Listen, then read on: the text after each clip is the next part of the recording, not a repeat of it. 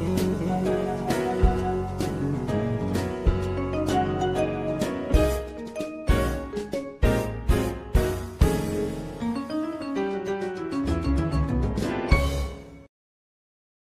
amigos, aqui estamos para mais um Café Reflexão.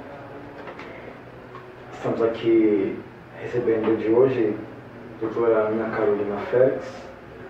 Estamos aqui nesse belo espaço, espaço Vida Analisa, que é o consultório dela. Doutora Carol, realmente bom dia. Muito Bom obrigado dia. pela, pela hospitalidade e por, por aceitá-lo. Sim- Simples já o convite de estar conosco.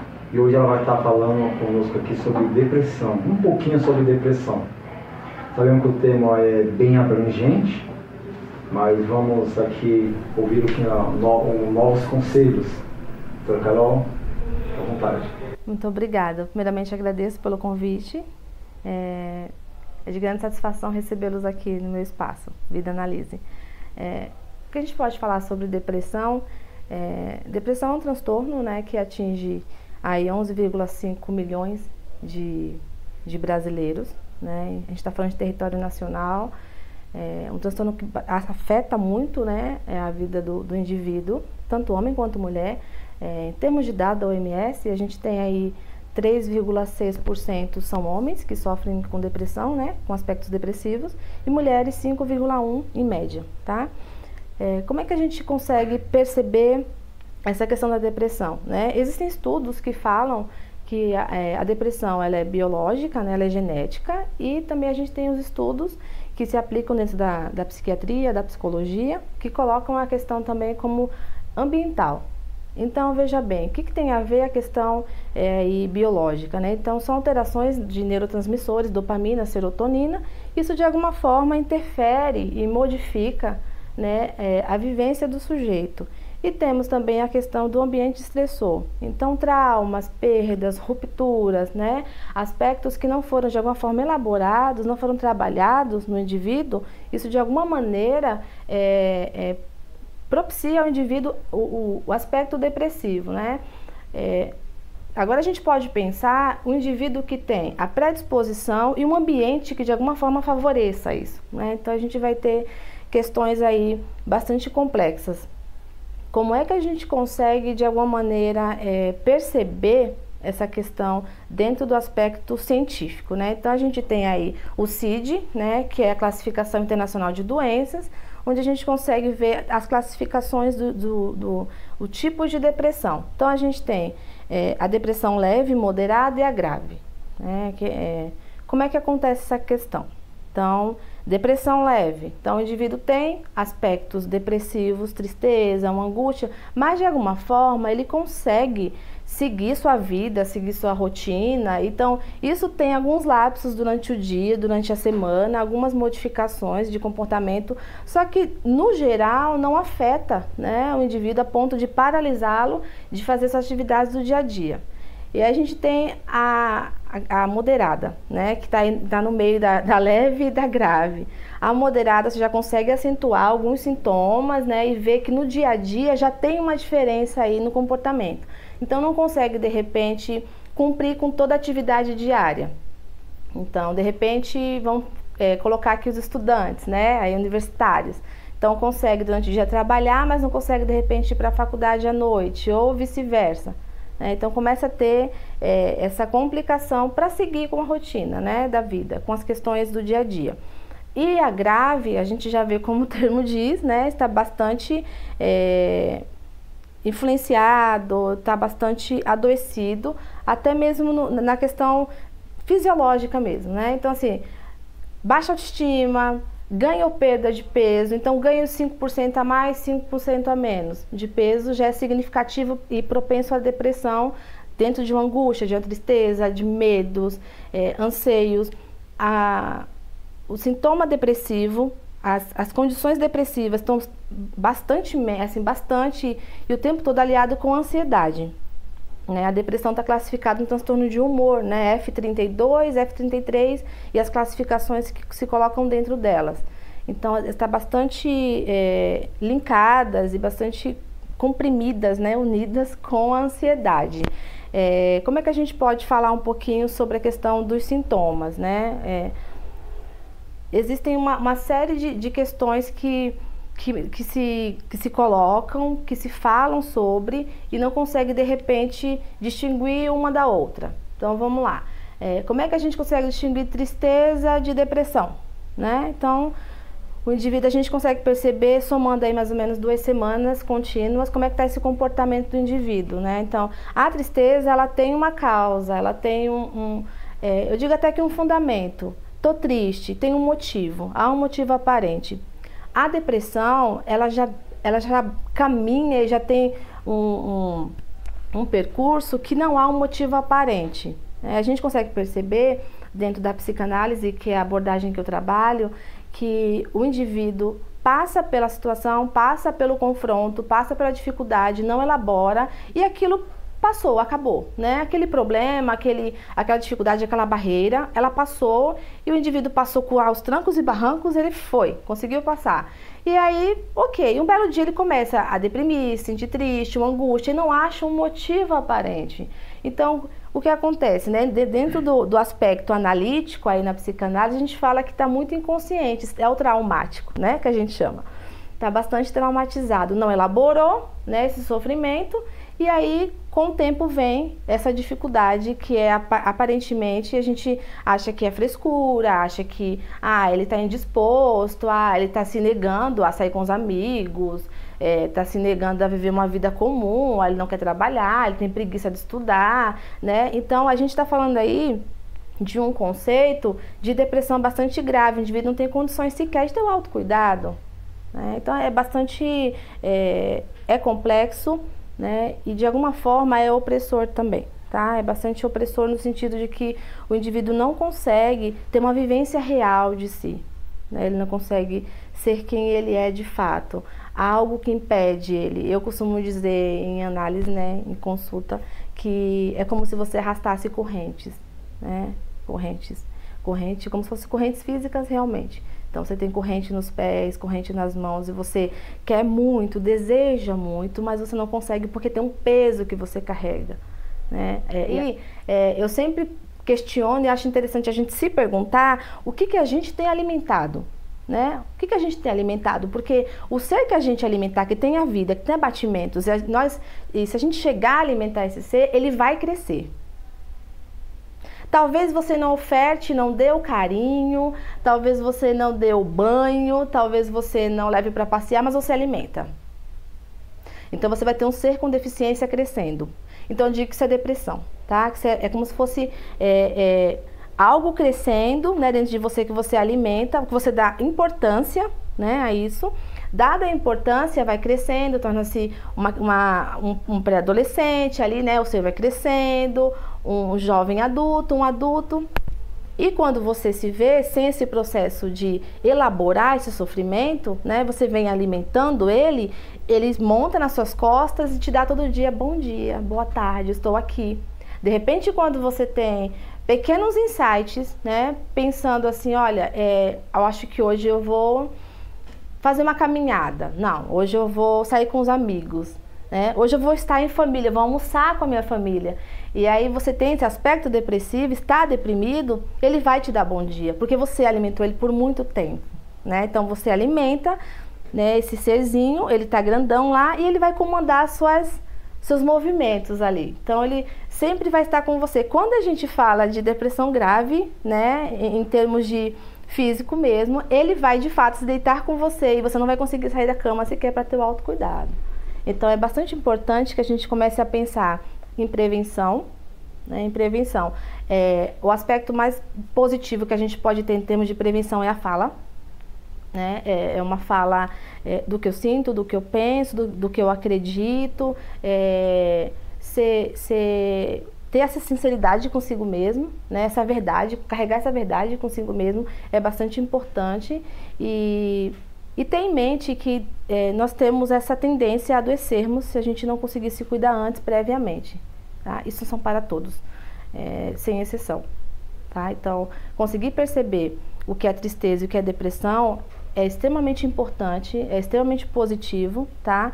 É, Lembrando também que a gente tem uma, nós temos uma cultura, né? Acredito que de alguma maneira nos diz que nós não podemos entristecer. Então nós educamos, né, crianças a não entristecer. Porque você está triste, você não pode ficar triste, mas eu te dei isso, mas você tem aquilo. A gente aprende de certa forma a coisificar. Né, a coisificar. Se eu não tenho tempo, de alguma maneira, de educar, de criar, enfim, qual seja o termo que a família usa, eu coisifico. Toma esse aqui, toma esse aqui, ou de repente eu, olha, eu, te, eu, tenho um dia muito cheio, eu tenho uma vida muito ocupada, pode ficar com meu tablet, pode ficar com minha internet, com meu celular, você pode ficar à vontade, né? Pode usar aí, porque pelo menos você me dá um pouco de paz. Então a gente ensina a criança desde pequena que a mídia social é extremamente importante, mais importante que a minha presença. A gente também ensina de alguma maneira que você não pode ficar triste porque você tem coisas, eu te coisifico automatic, automaticamente, né? Você é uma coisa para mim. É, é, claro que mãe e pai nunca vai dizer isso, né? Que é, eu vou coisificar nunca. Esses são aspectos inconscientes, né? São inconscientes. A gente faz e quando a gente vê, tá lá o resultado. E a gente educa, de certa forma, uma criança que ela não pode ser triste que acontece? A tendência é reprimir sentimentos de tristeza, porque eu não posso ficar triste. A tendência é eu falar menos sobre o que eu estou sentindo, tá? É bastante comum isso. Eu não ter essa expressão do que eu estou sentindo, especialmente os homens no Brasil, né? É, eu não posso falar muito sobre meu sentimento, eu não posso chorar muito, muito embora a gente vem, a gente vem é, caminhando com uma geração de, é, de homens que têm exposto sua opinião, têm se colocado, isso é muito bom, isso é positivo e eu acho que isso é o real da vida, isso é bastante importante. É, mas a gente vem criando, né, educando, na verdade, adultos que não se expressam e que se sentem tristes. A tristeza vai se dando um sentido de embotamento até o ponto que eu consigo ser um ser humano depressivo. Certo? Certo. É, ela falou um termo interessante e muito preocupante também, né? Sim. Nós estamos no Brasil com 11 milhões, são 11 milhões e meio de pessoas Sim. vítimas da, dessa doença, depressão, e que muitas vezes ela é confundida com as pessoas que, por falta de conhecimento também, com o termo frescura. Sim. As pessoas confundem muitas coisas. Ah, tá assim porque talvez que ele quer chamar, ele ou ela quer chamar a atenção. Uhum tá assim porque ele quer chamar atenção. Não, isso não é nada não, ele não é assim. E, e pensando-se assim, nós temos vendo esse número cada vez mais crescendo, crescendo. Você para pensar num, num América Latina, o Brasil ser um país com maior número e mundialmente ser o segundo país com maior índice de depressão, é, tínhamos que pensar um pouco mais nisso aí. E e família, eu acho que é, quando a pessoa já parte para o ponto de. Quando ela parte para o ponto de que tem uma doença, essa doença de depressão, e primeiro aquele choque, aquele choque de realidade. Uhum. O que eu acredito e o que eu estou. Eu não acredito, eu acredito que sou uma pessoa alegre e feliz, mas o meu momento diz que eu não estou. Então quando vem esse diagnóstico, não, verdadeiramente você está com a depressão, é, eu estive hoje pela manhã conversando com uma, uma jovem e ela falando sobre isso e eu fiquei pensando sobre o espelho, né? Que o espelho fala muito, uhum. que é o que eu vejo e quem eu me sinto. Eu gostaria que a senhora falasse um pouco também sobre isso, sobre o como eu me vejo e como eu me sinto. É como aquela fala aquele, um dos memes muito, muito usados nas redes sociais, é a realidade e expectativa. Tá. É, tudo de alguma, de alguma maneira, de alguma forma, enfim, nós vivemos em ambientes totalmente diferentes, né? É, e eu acho que é interessante a gente começar a pensar nessa expectativa e realidade a partir do que a gente exerce como papel, né? A gente trabalha muito com papéis, né? Então, de repente o que você consegue ser aqui comigo no Vida Analise, de repente você não consegue ser lá fora. Quando a gente é, começa a falar sobre essa questão de papéis e falar dessa mudança que a gente pode ter de comportamento, não está ligada a ser verdadeiro ou ser falso. Está é, ligado ao ambiente que a gente está. Né? Tá ligado a que ambiente que a gente está. É, não conseguimos ficar tão à vontade na rua como de repente ficamos em casa. Né? Isso em termos, né? Isso em termos aí de, de familiaridade, de, de conversa, né? Até mesmo com um estranho na rua é diferente. É, quando a gente pensa em estar em expectativa e estar em realidade, no, no, no sentido de que quem eu sou de fato, de onde eu vim, né, e quem eu estou sendo hoje, isso vai dizer muito, né, de alguma forma, como é que pode ser o meu amanhã, né? É, e quando você me, me pergunta e coloca essa questão, é, me, ve, me sinto muito mal, mas me coloco muito, né, e me coloco muito bem entre as pessoas. Tem a ver muito, muito a ver com os papéis realmente, tá? Então assim, por que que eu não posso ser quem eu sou de fato frente aos meus amigos? né? Frente aos meus colegas de trabalho, frente, sei lá, ao meu, a minha família, a minha família, mesmo dentro de casa, eu não consigo ser tão íntegro e tão real como eu, como eu deveria ser. Né? É aquilo que a gente vinha comentando agora, né? É, o quanto a gente tem essa liberdade de expressão. A gente fala muito em liberdade de expressão, a gente fala muito em é, eu vou disseminar conhecimento, eu preciso de alguma forma ser verdadeiro, eu exponho em redes sociais a minha verdade, eu coloco cada detalhe do meu dia no meu status, eu vou, né? Eu tô sempre é, esperando a resposta do outro. Né? Eu quero a resposta do outro. E nem sempre o outro vai ter essa resposta que a gente tanto espera.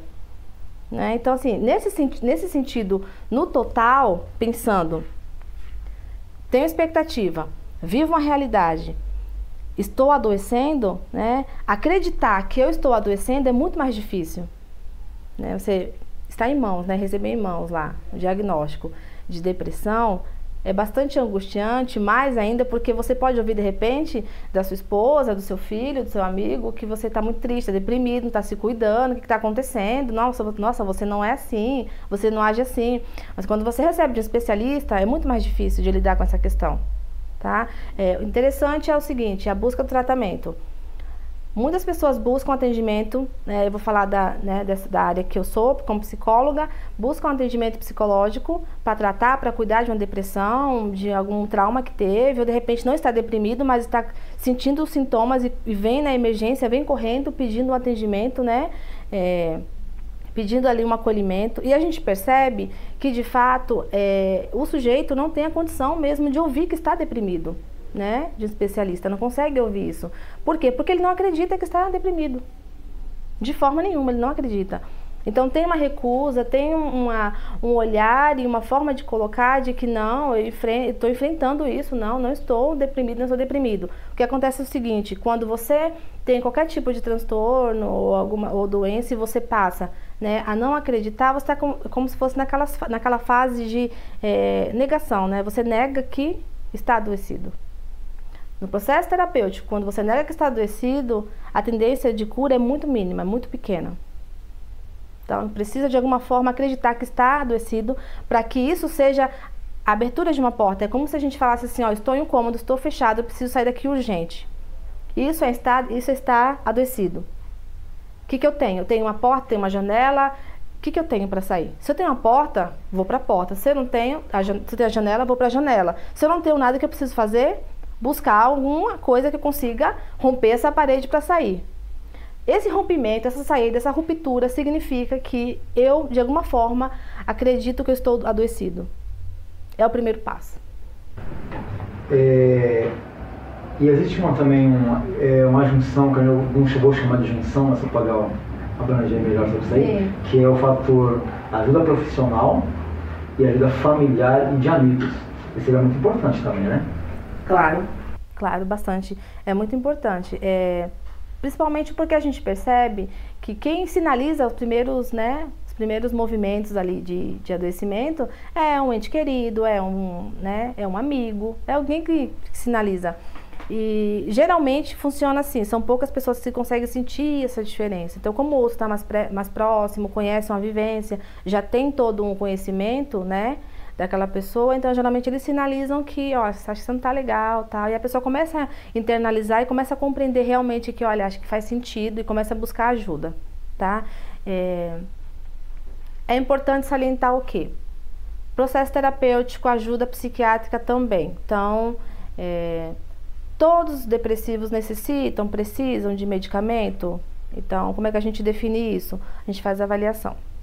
Tá? Então, a gente vem com a avaliação e na avaliação a gente consegue aí perceber os aspectos como é que tá, né? Se, tá, se é depressão leve, se é depressão é, moderada, se é depressão grave. Então a partir daí a gente consegue ter é, como é que tá essa, essa, como é que tá essa depressão, né? Como é que tá instalada aí.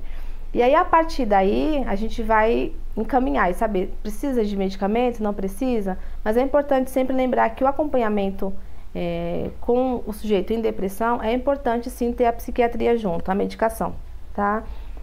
Alia medicação com psicoterapia, a tendência é que ambos vai diminuindo a medicação e diminuindo também o processo terapêutico, até que ambos tenham alta, tá? E aí, só que aí também, isso aí depende também do paciente. Tem paciente que vai ficar seis meses, tem paciente que vai ficar um ano, tem paciente que vai ficar um ano e meio, depende muito do, da situação que está a pessoa. Voltando para o termo família, para o termo amigos. Faz terapia, passa na psiquiatria, tem família, tem amigos. Como é que está essa família? Como é que é essa relação com os amigos?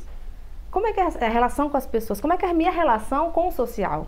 Né? Isso influencia bastante no, no, processo terapêutico e no processo de cura do indivíduo, né? Porque é, se você tem todo um acolhimento profissional, mas na sua residência, lá na tua família, no teu núcleo familiar que a gente chama, você não tem essa, essa, esse acolhimento, é muito difícil de lidar.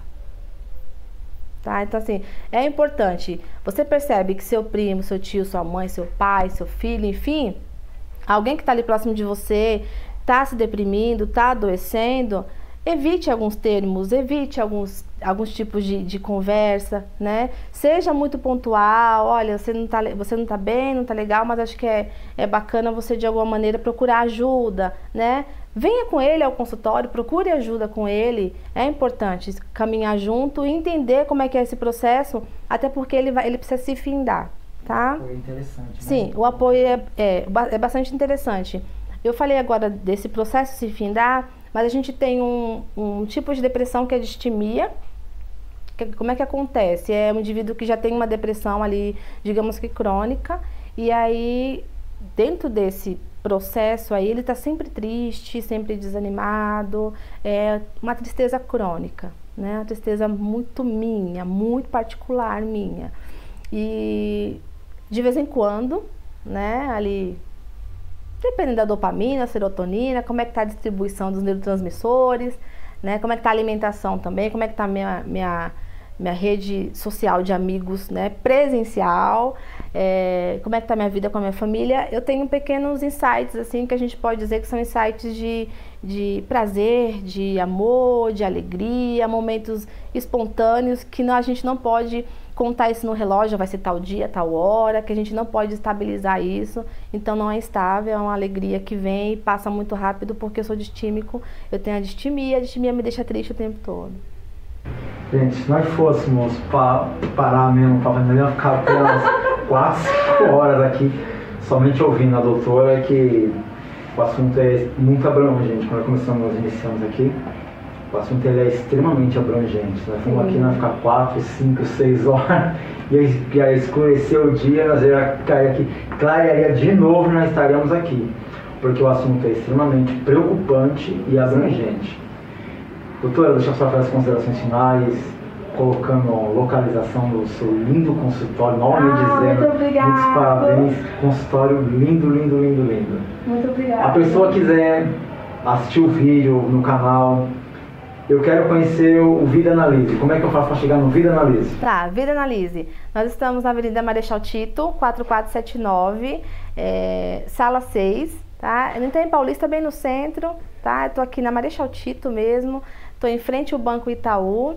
É, eu trabalho, né? Tenho um, um, trabalho aí bacana com mulheres, sexualidade feminina, o que é bastante importante. Trabalho com homens também e a sexualidade no total, né? A feminina e a masculina, ela, ela envolve muitas questões. Então, trabalhando com esse tema, a gente vê pulsão de vida e pulsão de morte que Freud fala, e essa pulsão de morte é a depressão, né? Então, quem quiser vir conhecer meu espaço, entender um pouquinho como é que você se funciona. É, eu costumo dizer que você vem para o Vida Analise, vem para a consulta para receber um acolhimento, receber uma escuta clínica qualificada, mas de fato você vem se encontrar com você. Né?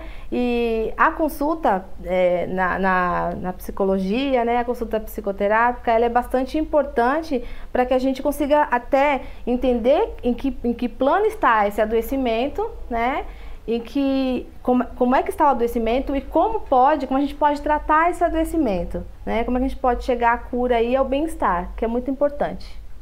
Gente, por hoje é só. Quero agradecer a todos que acompanharam.